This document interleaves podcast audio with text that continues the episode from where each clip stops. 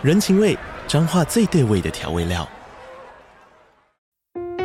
人，你在这端，我在那端，各自忙碌又相互牵挂。情，街角的吵杂声传递温暖与思念。味，是从每一个转角飘出的乡愁。这里是彰化县政府 Pocket 节目《彰化早咖》，我是主持人内克。从彰化大小事各具特色到旅游攻略，透过轻松有趣的访谈，带着大家走进最在地的早咖。准备好了吗？彰化的故事，我们说给你听。以上为彰化县政府广告。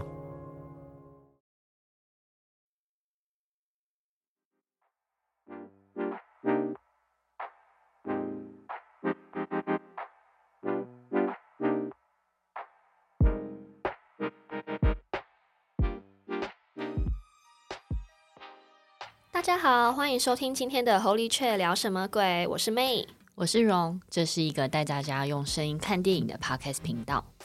哎，我发现啊，这一集上架的时候好像还是在鬼月期间呢，虽然我们不是在鬼月录制。哦，我们因为我们自己也会怕，对 对对，而且我好像听说，就是鬼月有很多禁忌，但我不知道有没有包含听鬼故事这件事情。嗯、听好像还好哎，但就是应该有包含讲鬼故事啊，因为好像他们，他们会一起来听，对，蛮爱听，所以我们尽量不要在鬼月的时候录音。但你们可以听，对对对对对，对。那我们来聊一下，就七月哪些禁忌好了。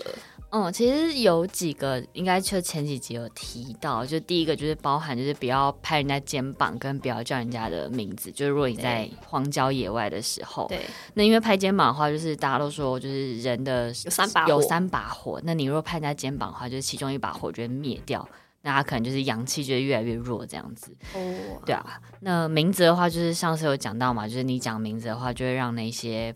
就是模型啊，或是一些好兄弟，就听到你的名字之后，就会拿你的名字来开玩笑，就把你吸引到别的地方这样。然后还有在家里，就是有一个禁忌，是我平常就是也很讨厌的，就是不要吹口哨，就是真的不要再吹口哨了。就是尤其他有讲说，就是在申时，就是下午三点到五点的时候，他说像是吹口吹口哨啊，或是。嗯、呃，小朋友练直笛啊，这种它其实声音就是跟啊灵界的频率是比较相近的，嗯、哼哼，所以就会吸引很多好兄弟这样子。嗯、好，然后还有、就是、晚上吹直笛，除了好兄弟之外，嗯、隔壁邻居会生气吧？对啊，很吵哎。但小就是国小的时候都会有一个。就是要叫直笛课，直笛 就很生气。对啊，所以鬼月老师真的不能出这种作业，真的不要乱来。然后还有一个是，就是呃，大家出去玩的时候，因为鬼月通常都会在暑假的时候，对，那就是大家如果有去外面住房间的话，记得就是要先敲三下。哦，这好像不是鬼月哈，好像只要出去出去旅游的时候，其实你进房门都应该要先敲三下。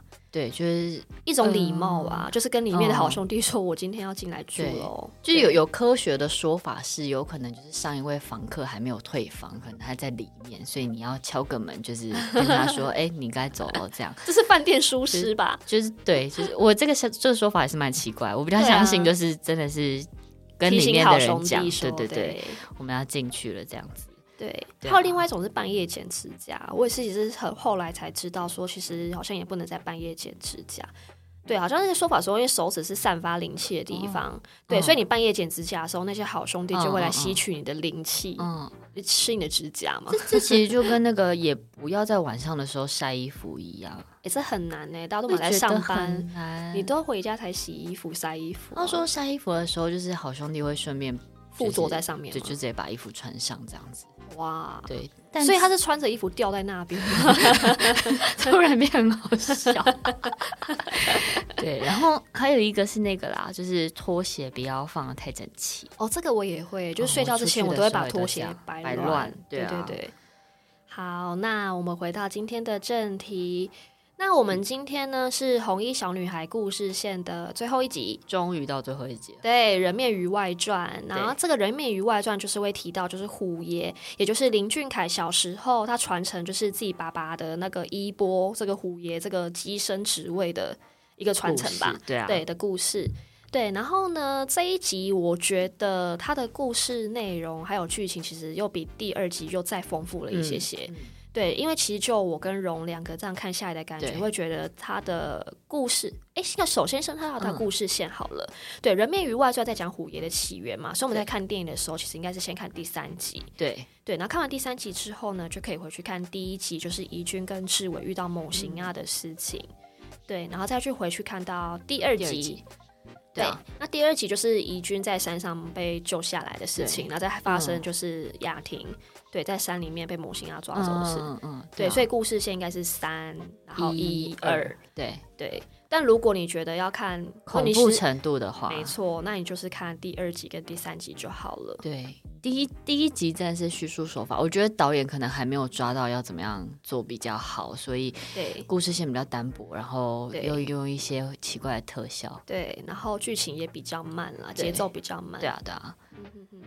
好，那这一集呢，基本上我们这个人面鱼外传，除了会有一些就是台湾家喻户晓的乡野传说人面鱼的故事为主轴之外呢，那其实他也会讲到就是虎爷黑虎将军对抗猛禽啊的外传的故事。嗯、那因为我们上一集有提到说，就是虎爷有分黑色跟黄色嘛，色对对对对。那这一集的虎爷主要就是黑色的，嗯，对对对，所以他的台湾的宫庙啊，他民俗色彩其实会比前两集再浓厚一些些。对，而且其实这这一部我觉得里面台语的成分又非常的高哦，对 对，没错，对啊，所以在写故事的时候，我可能还是会先以中文的方式来叙述。对，我担心有的听众可能会听不懂台语。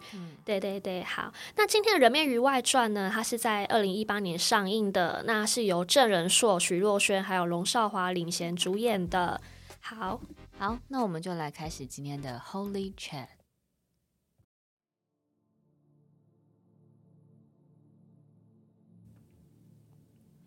古时候有一句谚语：“猛禽鸭暗迷摸，阿摩比后牙公，阿摩比红毛皮”是兰潭的古名。相传明郑时期，猛禽鸭于兰潭作乱，郑成功的部将返回唐山，恭迎虎爷来台，平定猛禽鸭之乱，所以有此谚语。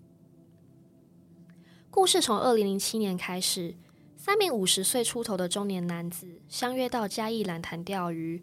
其中一名男子名字叫洪文雄，等了许久，终于率先钓起一只肥美的吴郭鱼，在用石头猛力敲击，将鱼打死之后，现场就架起了烤网，开始烤鱼。没隔多久，众人就开始分食了，果然鲜嫩又好吃。一把好家伙！众人四顾张望，却都没有发现声音的来源。这时，四周的树林随风发出了沙沙的声响。一把好家伙！一行人开始坐立不安，慌张了起来。洪文雄，此时洪文雄发现烤网上的鱼开始不停地晃动，鱼身慢慢地裂开，逐渐浮现了一张有着眼睛、嘴巴的人脸。众人看到这一幕，开始呕吐了起来。其中一名男子甚至不能控制地将自己的头猛然撞向了一旁的石头，直到血肉模糊。此时鱼身上的人脸开始喷出了阵阵的黑烟。这股黑烟全数冲向了洪文雄的口中，洪文雄痛苦的倒地之后，脸色开始渐渐的发黑，眼睛漫出了红色的血丝，仿佛成了烤网上那只鱼的眼睛，写满了不甘与复仇，隐约还有一个黑色模糊、有着血红双眼的身影。与此同时，在台中大坑玄虎宫庙中，八岁的林俊凯从噩梦中惊醒。爸爸林志成是玄虎宫的黑虎将军，也就是神明虎爷的乩身，双手都有着老虎纹路般的刺青。他急忙跑进房间内关心儿子，只见俊凯一脸惊恐地说着：“我我梦到一个怪物，他说要找虎爷。”这时候，身后的电视传来了新闻播报声：嘉义兰潭竟然又发生了离奇的命案，而且就在被害人自家的豪宅中。一家六口全部都被铁丝、塑胶袋套住口鼻，活活的勒死。最诡异的是，嫌犯就是身为一家之主的洪文雄。隔天一早，玄虎宫庙中，林志成正在替民众驱邪。此时，宫庙人员发现门外有两个小学生正举着摄影机偷拍，便急忙向前阻止。这两个小学生分别是嘉豪与胖迪。他们表示，因为学校作业需要拍摄一些台湾的宫庙文化。而且前几天有打电话来预约，此时宫庙人员想起了确实有这么一回事，便领着嘉豪与小胖走到后院，对着墙壁上的壁画向他们讲解着玄虎宫以及虎爷的历史。原来虎爷的信仰距今差不多已经有三百年了。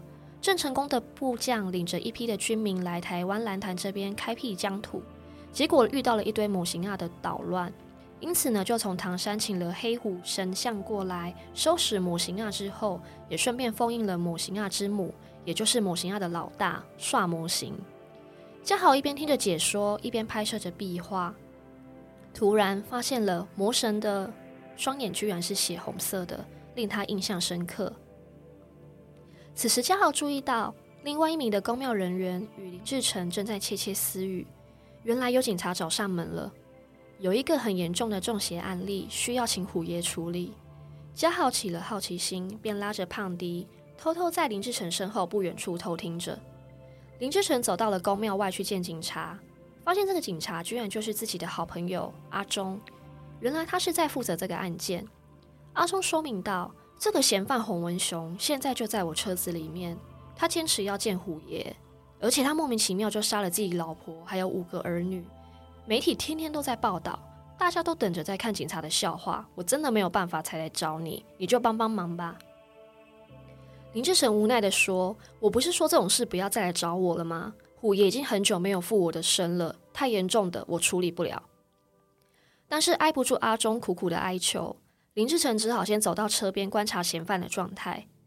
从洪文雄面部的表情还有眼神判断，他应该就是被某型亚附身了。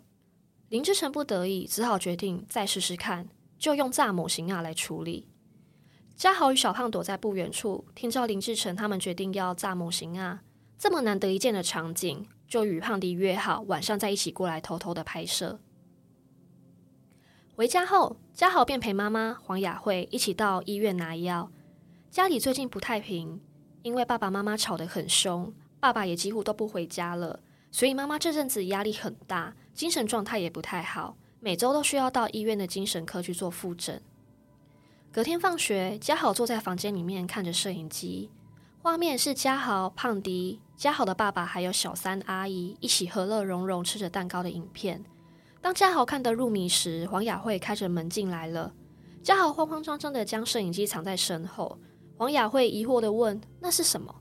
嘉豪只好对妈妈说：“这是胖迪借给自己的摄影机。”他一边拿出了宣传地页，说着：“我要和胖迪参加微电影比赛，如果拿到冠军，就可以带你出国玩了。”黄雅慧暖心的笑了。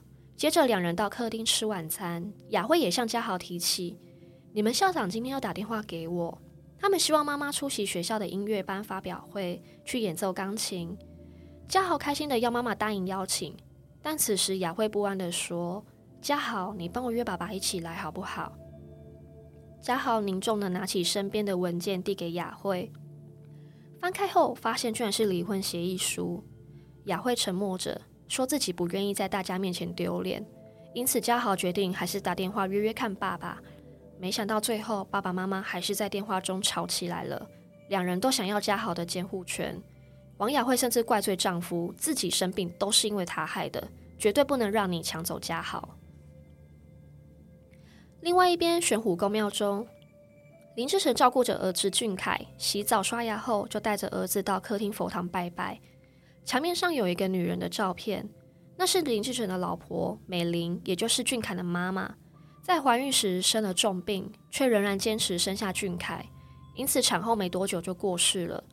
拜完之后，林志成安顿好儿子睡觉，接着就走进储藏室，将虎爷的法器搬出来，准备今晚的炸某型啊法事。此时，嘉豪与胖迪也偷偷带着摄影机，躲藏在宫庙外面，准备随时偷拍法事的过程。法事开始了，洪文雄被固定在椅子上。双手被手铐铐在扶手的两边，身上也被法袍覆盖着捆绑，而一条象征母型亚替身的鱼被放置于桌面上。与此同时，宫庙的两位助手开始摇着铃铛，喃喃念着经文。林志成走到了洪文雄身边，拿起了请神咒语，要请虎爷降临斩妖除魔。念完咒语后，林志成解开洪文雄身上的法袍，大声询问着：“你是谁？为什么要找虎爷？”此时，洪文雄只是不停地发出野兽般低沉的吼声，却不肯说半个字。林志成将手放在洪文雄的头上，决定亲自到他的脑海里看看。闭上眼的林志成看到了豪宅的画面，也看到了洪文雄被杀死的家人。睁开眼睛后，洪文雄的脸突然化成了过世的妻子美玲的脸，那眼珠全部都是黑色的，睁得大大的眼睛看着林志成。林志成呆住了。此时，洪文雄挣开手铐，一脸狰狞地张开双手，掐向了林志成的脖子，并将林志成推到了墙上，直到不能动弹。林志成试着念请神咒语，想请虎爷上身驱邪，没想到虎爷却迟迟没有回应他的召唤。在林志成即将失去意识时，门外等候的助手还有刑警阿忠察觉不对劲，急忙破门而入，将林将洪文雄拉开，并拿起了法袍，重新罩在了洪文雄的身上。套上的同时，洪文雄痛苦挣扎，并突然从口中吐出了一阵浓烈的黑气。黑气在屋子里到处逃窜。看准时机，准备要重新钻入刑警阿忠的身上时，林志成快速拎起了地上的法袍，抢先一步将黑气团团包住，并将法袍重新罩在了桌面的鱼身上。神奇的是，桌面上的鱼如同活过来一般，开始在法袍下一抽一抽的活动。两位宫庙助手急忙端来热滚滚的油锅，将鱼丢入。此时，锅里传来了如同老鼠般的尖锐叫声。随着油炸持续着，慢慢的就没有了声音，完成了炸某型亚的仪式。而昏迷的洪文雄也被带回了监狱关押。仪式结束后，宫庙助手将炸得漆黑的鱼身用铁夹夹到了门外的垃圾集中区，随手一扔，便回去了。在一旁躲着嘉豪见状。拉着胖迪跑上垃圾区查看。刚刚不知道为什么，在窗外偷拍某型亚炸仪式时，有好多杂音，画面也有杂讯，什么都没有拍到。现在多拍一点被炸死的某型亚也好。嘉豪将漆黑的鱼身捧在手里观看，此时鱼眼却突然张开了，血红的双眼让两人吓了一跳，就将鱼身丢在地上。此时鱼嘴巴张开，流了一地黑色浓稠的液体。以及流出了一只迷你的小鱼，大约只有小孩手掌般的大小。嘉豪立刻要胖迪拿出随身的水壶，一把就将小鱼装了进去，完全不顾胖迪的劝阻，就将小鱼带了回家。回家后，嘉豪自动自发将家里打扫一遍，并且将关于爸爸的照片物品全数打包在一起。此时黄雅慧刚好到家了。嘉豪告诉雅慧，自己打扫家里时，还找到了去年母亲节送给妈妈的音符项链，但都没有看过妈妈戴过。但正当雅慧抚摸着项链沉思时，嘉豪问：“眼前这些关于爸爸的物品，你还要吗？”雅慧二话不说，立即将那些物品全数搬到门口丢弃。回头看见嘉豪将摄影机对准了鱼缸，他说是在拍摄鱼的故事。雅慧好奇地向前查看鱼缸。发现多了一只没有看过的鱼，嘉豪解释这是胖迪给的。雅慧看着这只陌生的鱼，顿时觉得头晕目眩，精神好像也恍惚了起来。而这只鱼正是嘉豪从炸模型亚仪式后带回来的鱼。另一头玄虎宫庙中，俊凯正开心地喝着林志成煮的红豆汤，并称赞着好吃。林志成想起这道红豆汤还是妻子美玲教他的。在美玲怀孕时，两人甜蜜的期待孩子的降临，谁都不知道后来的重病会带走妻子。此时，林志成看到儿子手边有被揉成一团的画纸，翻开查看时，俊凯说着：“这画的是我做的噩梦，我梦到湖边有怪物在吃老虎。”林志成看着画纸，一边担忧着儿子的梦境到底有什么样的含义。夜晚睡觉时，林志成听见了大门传来了急促的拍门声。开门之后，刑警阿忠对着林志成就是一串的质问：“你们那天到底对洪文雄驱邪还做了什么？他不见了，看守他的警卫也都中邪。现在让这个某型啊在外面闲晃，真不知道他会做出什么事情。”此时，林志成决定与刑警阿忠即刻前往洪文雄的命案豪宅看看，可能会有什么线索。进到漆黑的豪宅后，两人开启手电筒四处查看。阿忠指引林志成前往二楼，因为一家人都是在二楼被洪文雄杀害的。接着，两人分头寻找线索。林志成手上拿着罗盘，顺着指引到了主卧房。一阵搜寻后，发现床底下贴着一张符咒。而另一头，阿忠在刑警在走廊查看时，发现了一处墙壁前面地板放着一碗生米，插着两炷香。突然身后传了窸窸窣窣塑胶袋的声响。阿忠立刻将手电筒往后一照，有一个塑胶袋正在地板上随意的飘动着。阿忠蹲下来捡起塑胶袋，突然有一个人凭空出现，就站在了他的眼前，头上还诡异着套着塑胶袋。阿忠想起了洪文雄一家都是套着塑胶袋，并且被铁丝勒死，吓得跌坐了在地上。此时，一个塑胶袋也猛地套上了阿忠的头，一串铁丝也勒着他的脖子。空气越来越稀薄，即将窒息的时候，阿忠用力地将塑胶袋撕开，大口吸着空气，但身后的人，或者说应该是鬼，他也消失了。阿忠急忙离开屋子，心有余悸地在门外等着林志成。好一会儿，林志成终于也出来了。他发现洪文雄家里是有请高人摆过风水的。可以聚财，但是这样的格局魂魄出不去。阿忠激动地说着：“这一家人都怪怪的。洪文雄他老婆被杀的时候，不是打电话报警，他是先打给一个看风水的。你说是不是很怪？”然后林志成拿出了在主卧房发现的符咒，并且说这是驱魔用的。两人断定洪文雄在杀人之前，看来已经被某型要跟一阵子了。隔天傍晚。王雅慧正在家里练习要在学校音乐班发表会演奏的钢琴曲，而他选定的曲子是舒伯特的《魔王》。随着紧凑的音符，阵阵钢琴声在家里回荡着。弹着弹着，王雅慧突然觉得有一处的钢琴键手感、声音都不太对。靠近仔细一看，发现按键上渗出了一小滩的黑水。搬开缝隙，原来有一片鱼鳞卡在里面。但是怎么会有鱼鳞？雅慧疑惑地在厕所兴起双手时，斜眼瞄见自己的丈夫居然就站在主卧房的门口。她急忙走出一看，却又不见人影。就在雅慧转身要回到客厅，却发现丈夫居然就站在走廊上，还带着一股压力，渐渐地朝着雅慧逼近。突然，大门开启了，是嘉豪放学回家了，但是雅慧眼前的丈夫却再次消失不见。嘉豪走进客厅，惊觉爸爸的照片跟物品怎么又出现在家里了，因此有点责怪地问着妈妈：“你把爸爸的东西搬回来干嘛？”雅慧这时候觉得有点崩溃，频频说着：“不是我，不是我。”而这时，鱼缸里那只家豪带回来的小鱼，口中渐渐地发出了虚些许的黑气，消散在水里。隔天一早，刑警阿忠与林志成决定一起去拜访替洪文雄家看风水的高人。听说高人已经回到山上了。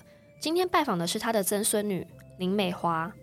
两人见到林美华后，他再三保证自己的曾祖母绝对不会做伤天害理的法术，并且还拿出了曾祖母留下来的洪文雄风水资料以及命盘给林志成查看，并问着：“这是曾祖母写的命盘，你有看出什么问题吗？”林志成沉重地说：“洪文雄家里不只有五个孩子，他应该还有一个儿子。”一个带着劫煞的男孩。接着，阿忠说出自己昨晚曾经在洪文雄豪宅二楼一处墙壁面前，他看到过祭拜的贡品，因此两人重新回到了豪宅里查看。而今天，两炷香旁边还多了新的贡品。林志成断定，平常一定有人来这边祭拜。接着，用手敲了敲前方的墙壁，发现居然是空心的，双手用力就将这层薄薄的墙壁给破开。赫然发现墙壁后面连接着一处的密室，环境脏乱，而且密不透风，连阳光都无法透进来。地面上散落着一片片硬化的皮肤组织，看起来就像是鱼鳞。阿忠翻找着柜子，发现了一本出生证明以及医疗病历，资料姓名栏写着洪文雄之子，罹患了罕见疾病，全身皮肤会像鱼鳞般硬化，并且脱落，渐渐变得体无完肤。最后，两人决定在附近埋伏，他一定要找出来每晚来这边祭拜的人到底是谁。到了半夜，终于看到一名老婆婆慢悠悠地带着贡品前来。阿忠急忙上前询问，终于透过了老婆婆的回忆，说出了几年前的悲剧。原来，这个被关在密室里的男孩是由这位老婆婆接生的，婆婆都叫他阿迪，因为一出生他就得了怪病。洪太太看到孩子的模样，连抱都不敢抱。洪文雄更因为爱面子、怕丢脸，就把阿迪关在密室里。这一关就是十几年，期间都由老婆婆来照顾。由于这个病一直没有好转，洪文雄就变得越来越暴躁，每晚都会毒打阿迪。但就在那天灭门惨案之后，老婆婆再也没有看过阿迪了。另一头，黄雅慧气色很差的躺在床上，嘉豪劝妈妈：“你要再去医院看看。”但是雅慧认为，每次去医院看病，都会觉得自己是无法照顾家豪的神经病，因此非常排斥。一边喃喃说着：“家里那些自动搬回来的丈夫的物品，真的不是自己做的。”希望家豪要相信妈妈。家豪安慰着妈妈说：“没关系，我会一直陪你。”这时候雅慧告诉自己，一定要为了家豪振作起来。隔天早上，雅慧戴上家豪送给自己的音符项链，开始打扫家里环境，擦拭鱼缸，整理衣物，将凌乱的物品重新归位。最后呢，将账户的物品重新打包，并一路搬到了储藏室里面，想找时间再丢弃。就在雅慧走回客厅时，惊吓的发现，所有物品瞬间都回到了凌乱的状态，像是从来没有打扫过一般。鱼缸的水也变得很浑浊。那只嘉豪带回来的小鱼瞬间长大，变成了一只大吴郭鱼，在狭小的油缸里面游着游着。雅慧觉得自己疯了，立马冲进厕所，打开镜子后方的柜子，并且找到了医院开立的精神处方药丸，赶紧吞了几颗，缓了缓心神之后，关上镜子，却惊恐的看见镜子里面出现了另一个自己，有着一头乱发，模样狰狞，正张牙舞爪的。雅慧闭了闭眼睛，再次张开，镜子已经恢复了原样。我雅慧，突然有人叫着自己的名字，灯光也忽然暗了下来。黄雅慧惊吓地退出了浴室，赫然发现窗外已经天黑了。此时，餐桌上摆着嘉豪的摄影机，而影片正自动播放着。雅慧拿起了摄影机，心碎地发现，影片内是嘉豪与丈夫，还有丈夫的外遇对象。三人正开心的过着生日，吃蛋糕，和乐融融的样子，仿佛他们才是一家人。这时候，雅慧彻底被击倒了，一个人崩溃的哭着。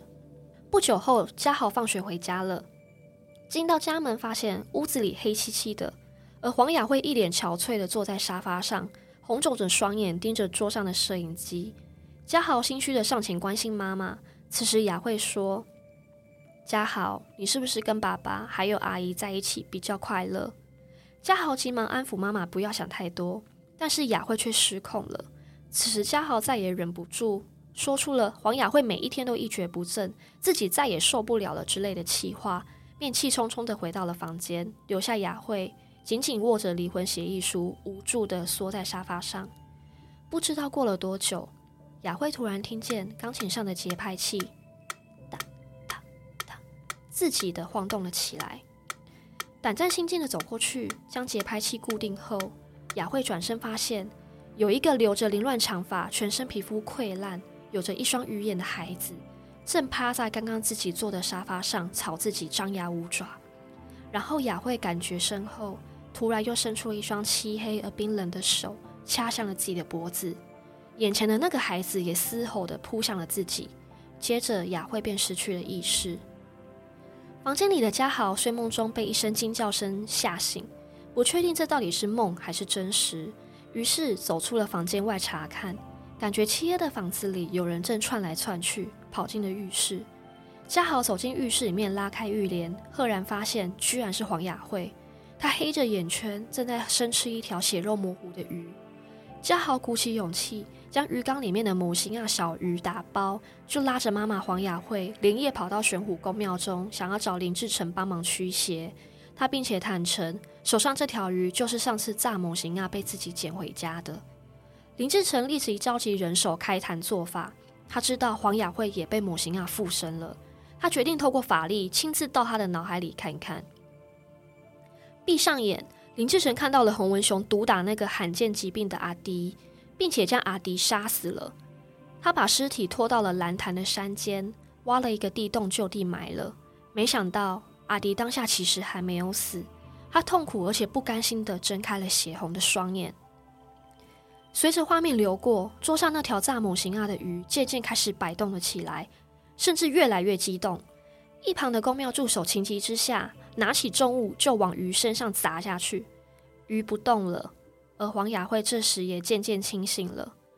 林志成无奈拿了护身符给家豪，就让他带着妈妈先回家，有任何情况随时回来宫庙求助，并且说着这不是一般的模型啊，自己必须要到山上才能弄清楚状况。我们目前只能帮家豪到这里了。隔天是嘉豪学校的音乐班发表会，黄雅慧仍然正常的担任出席嘉宾。只见黄雅慧穿着正装，但却顶着一头的乱发，走上台之后就开始陶醉的弹起舒伯特的《魔王》。随着节奏越来越急促，嘉豪发现台下的观众无论大人小孩，开始一个个的口吐白沫，倒在地上，尖叫声四起。而黄雅慧此时能在台上忘我的弹着钢琴。此时嘉豪想到台上找黄雅慧，没想到却被身旁奔跑的人们撞倒在地，接着就失去了意识。醒来之后，周遭的人还有黄雅慧早已不见踪影。同一天早上，林志成带着一队宫庙助手到兰潭山上做法，希望将阿迪的鬼魂有任何冤屈都可以现身，由虎爷替他做主。此时，林志成向一起上山的刑警阿忠说明，昨晚替黄雅慧驱邪时，透过脑海的画面，他知道了阿迪被洪文雄埋起来时还没有死，因此心里有很多的不甘。而兰潭的某型啊，应该就是利用阿迪的怨恨，吸收阿迪成魔。突然间，不知道为什么浓雾四起，宫庙的助手们开始一个一个的发狂中邪，不停到处乱窜，并攻击现场的人们。甚至有些脸色发黑的助手，肆无忌惮的就拿起虎爷神像，一把就摔落在土堆里。但是都这个时候了，虎爷仍旧没有回应林志成的召唤降临，因此根本就阻止不了这些中邪的助手。不得已，剩下的宫庙人员只好将林志成连拖带拉的返回山下。下山的路上，林志成懊悔不已，丧气的回到家后，他看到桌子摆满了儿子林俊凯画的画。每一张都是儿子的梦境。林志成一边看一边惊恐地发现，在儿子的梦里，那个追着他跑的黑雾越来越近，越来越近，甚至已经看到了血红的双眼。林志成急忙进房间关心俊凯，只见俊凯坐在浴缸中不肯睡觉，手臂上甚至有不明的红色抓痕。此时，俊凯泪眼汪汪地说：“他又来找我了，他快抓到我了。”为了保护儿子。为了救回那些在山上中邪的宫庙助手，林志成带着儿子俊凯连夜开车回到自己父亲阿龙塞所在的宫庙求助，想知道为什么虎爷再也不上自己的身了。原来就在自己的妻子美玲生病时，林志成曾经拜托虎爷救救自己的妻子，但是生死有命，神明是不能插手的，而美玲终究还是生病过世了。林志成怪罪虎爷，甚至将自己手上的虎纹刺青，用刀子毁去。阿龙塞告诉林志成：“人正神在，人邪神离。你充满了执迷不悟，神明要如何附在你的身上？神像毕竟只是木头，是为了提醒人们神明的存在，而神明真正是在我们的心里。”此时，林志成终于懂了，他在虎爷的神像面前不停的磕头。与虎爷和解，祈求原谅。隔天一早，俊凯还在睡着。林志成看了儿子一眼后，就要出发到蓝潭山上。此时，俊凯突然醒来，哭着抓着林志成，说：“山上很危险，他希望爸爸不要去。如果要去，他希望爸爸可以带着自己，因为自己可以保护他。”林志成心疼的抱抱儿子后，并答应儿子自己一定会平安回来，就准备开车前往山上。没想到这时看见了紧追而来的嘉豪，原来是玄虎宫的人告诉嘉豪自己在这里，而嘉豪表明他希望可以一起到山上，他要找回自己的妈妈黄雅慧。林志成迫于无奈答应了。到了山上，林志成交代嘉豪，无论看到什么护身符，绝对不可以离身。到了定点，林志成开始用铁锹开挖，他挖出了一箱白骨，他也就是冤冤死的阿迪。林志成念着超度的咒语时，中邪的宫庙助手们又从森林里面出现了。他紧追着两人，又打又掐脖子。这时，嘉豪听见了妈妈的叫唤，看见黄雅慧就站在不远处走着，因此嘉豪就拔腿紧追而去。嘉豪追着黄雅慧走进了深山的一座废墟中，走着走着，废墟中出现了幻境。嘉豪看见黄雅慧抱着小时候的自己，唱着儿歌，哄着自己睡觉。也教自己画高音符号。嘉豪哭着看着这一切，想上前抱住妈妈时，突然景象消失了。另一处小房间传来了阵阵钢琴声，是黄雅慧在里面弹着钢琴。任凭嘉豪如何的敲门，门却紧紧锁着。此时，嘉豪突然理解了，他必须将身上的护身符丢下，他才能进到房间内。而他也确实这么做了。护身符掉落的瞬间，房门也打开了。冲进房内的嘉豪看见黄雅慧蹲在漆黑的角落哭泣着。嘉豪上前扶起妈妈，却发现妈妈状态不太对，狰狞的脸仿佛被某型啊护身，不停的念着：“你跟爸爸还有阿姨在一起比较快乐，对不对？”嘉豪大声说着：“我没有，我只是气你，你为什么都看不到我？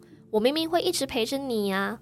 我们回家吧。”就在黄雅慧渐渐打开心结后，她开始反抗附在身上的某型啊，经过痛苦挣扎。母型啊，似乎渐渐的就被驱离了。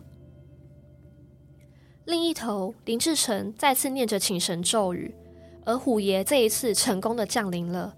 被虎爷护附身的林志成，眼睛变成了黄色的老虎眼，全身仿佛多了一股力量。随着威风的虎啸，中邪的助手们就被虎爷一击就纷纷的瘫软昏迷了。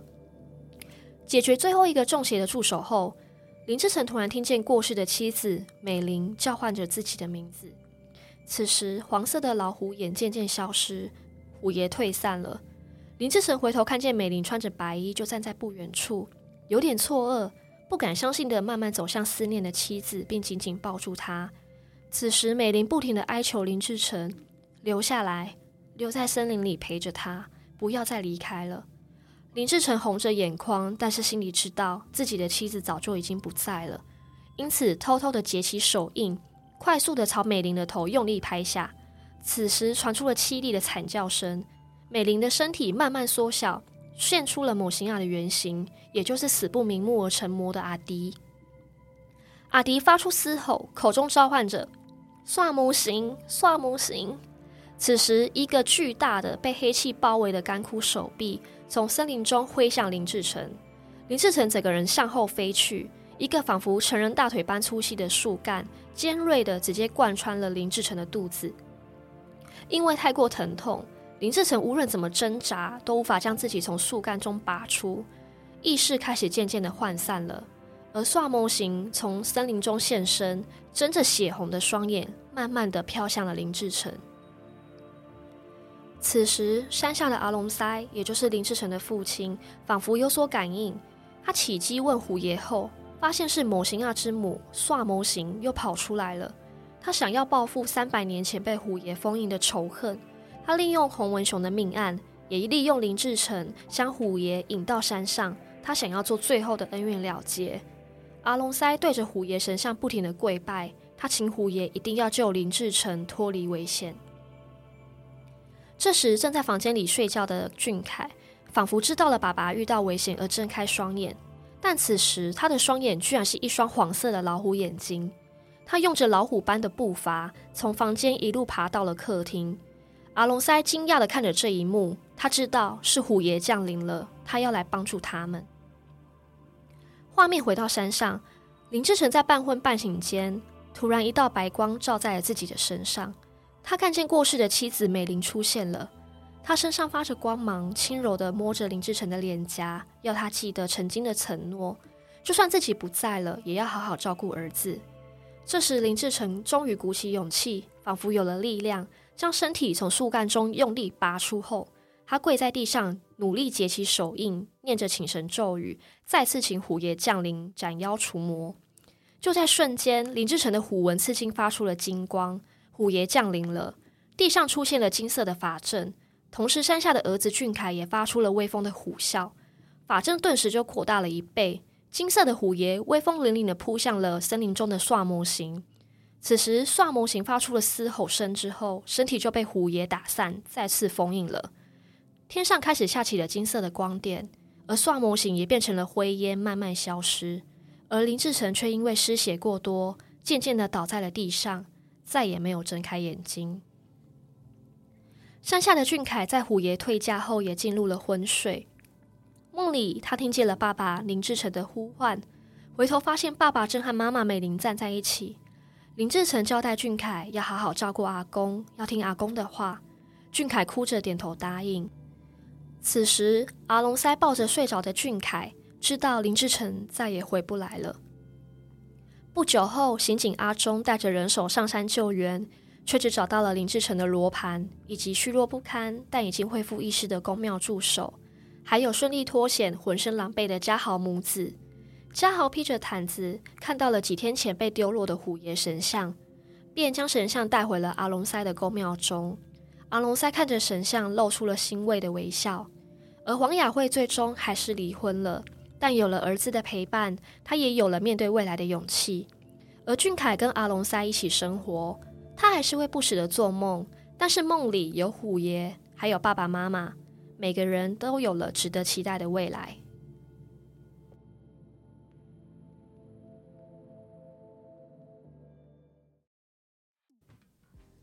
好，我们今天听完故事之后，就会知道说，其实这一二三集都有一个连贯性存在。对对，那其实这一集，我觉得我自己觉得最大的精彩点，反而是俊凯。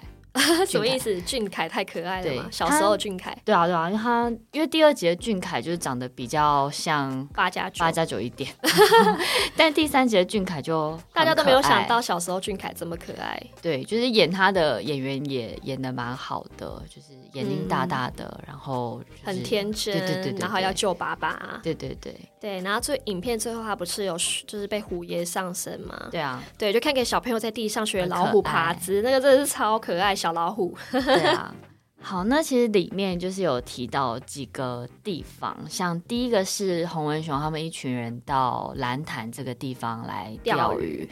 那兰潭这个地方其实是现实生活当中有存在的一个区域，那它其实就是位在嘉义市，那就是号称台湾最阴的水库。那为什么会有这样的呃号称？就是因为它每一年在那里溺毙的人数都居高不下，然后就是全台湾水库里面最高的，所以才会脱离不了就是抓掉抓交替相关的一些都市传说。对，然后其实那边还有流传很久，就是说会有抓交替的原因，是因为里面有鲤鱼精。对，鲤鱼就是那种颜色很色彩斑斓的那种鲤鱼，哦、那种鲤鱼精在那边抓交替。因为我们去查资料的时候发现啊，蓝潭水库其实就在最近，就是去年十月、哦、就有一个男子在那边溺毙了。对，好像是因为钓鱼的时候鱼钩卡在了那个水底下，他就游下去想要把那个鱼钩，对，他游下去要想把鱼钩解开，就没想到好像就卡在下面就淹死了。嗯、对，所以变成说新闻也觉得说这件事超级诡异的。好，那这边提到说，就是蓝潭那个很著名的那个鲤鱼精传说，其实我们有去找了一下资料，好像是说，因为在蓝潭的潭底有住着一只很巨大的鲤鱼精，对，嗯、所以只要有人在蓝潭钓起了大鱼，那就会有溺水意外的发生，因为被钓起的大鱼就是那个鲤鱼精的，比如说他的部将，嗯、不是他本人了，哦、他如果本人被钓走，应该就不会有抓交替。对，是话说说被钓起的那些大鱼都是他的那个部将，嗯、就是鱼兵鱼将这样子，嗯、所以你只要去抢走他的鱼精的手下，那他就会抓一个人下去补那个缺额。嗯、对对对，哦、对，所以这就是很著名的蓝潭抓交替的传说这样子。哦、嗯，那另外就是刚刚。其实这部片的片名是《人面鱼外传》，对，但其实，在里面的话，人面鱼好像只有提到一点点而已。对对对，好像只有最前面有提到一下，说他们钓鱼，然后鱼上有人脸。对对，那其实鱼上人脸这个部分呢、啊，其实有很大的程度是因为就是《玫瑰之夜》，对，又是《玫瑰之夜》，对，鬼话连篇。那因为这个节目啊，它有在里面有说到说，其实，在一九九零年代啊，就真的有发生过这件事情。就是说，在高雄的冈山镇，也有人说是嘉义的兰潭啦。嗯、所以，就是一群人出游的时候，有钓起一尾很巨大的吴郭鱼，然后众人立刻就把它，就是现场就烤来吃。那就大家吃的很高兴的时候，就突然听到一个很苍老的女生的声音，然后就用台语问着：“一把喝假不？”嗯，对对对，所以众人就也找不到声音的来源。然后呢，尤其他们又看到，就是吴郭鱼身上有开始浮现一个老太太的脸。其实我觉得电影在拍这个的时候，拍到这一幕，我自己觉得蛮好笑的，嗯、因为就长得很奇怪啊。好，因为毕竟鱼的身上要出现人脸，如果不用一些动画做的话，也很不自然。对，啊、对对对，所以就变成说，哦，那然后那三个人啊，其实，在真实事件中，那三个人其实最后是有死掉的哦。啊对对对，就真的去钓鱼，然后钓起无国鱼的这三个人，他其实后来是真的有死掉。这其实好像是不是电影应该有参考这个这个传说啊？对对对，他们就是有参考这种真实案例，所以在最前面才有放入人面鱼的传说。嗯嗯。然后最后是还有一个就是刚刚提到的刷模型，哦，跟前面几个模型啊是有一点不太一样的东西。对对，因为在电影面的说法是说，刷模型他其实就是模型亚的老大，对。对，模型亚之母，嗯、就是当初什么郑成功来台湾开疆辟土的时候，对对对，台湾的原生的模型啊，嗯嗯嗯，对，所以他们那时候就是才说从唐山请了虎爷过来，然后把模型亚给打败封印，对，所以也有一种说法是说虎爷其实是从唐山过来的信仰，嗯嗯。对，那其实模型亚的类别很多，就像我们这三期有讲到的红衣小女孩，那大家其实也是把它归类在模型亚的一种嘛。对，然后像我们之前有提到的玉山小飞侠，对，它其实就也是模型亚的一种。对啊，那他们的形象就是，嗯、呃，就是比较偏小朋友的样子。但模型亚之母刷模型，应该在电影里面处理的时候，它其实是蛮。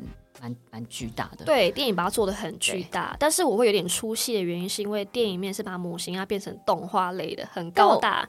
它它是长什么样子？我已经有点忘记了。就黑黑的那种骷髅头，然后很高大，嗯、有点像晋级的巨人、嗯、那种感觉。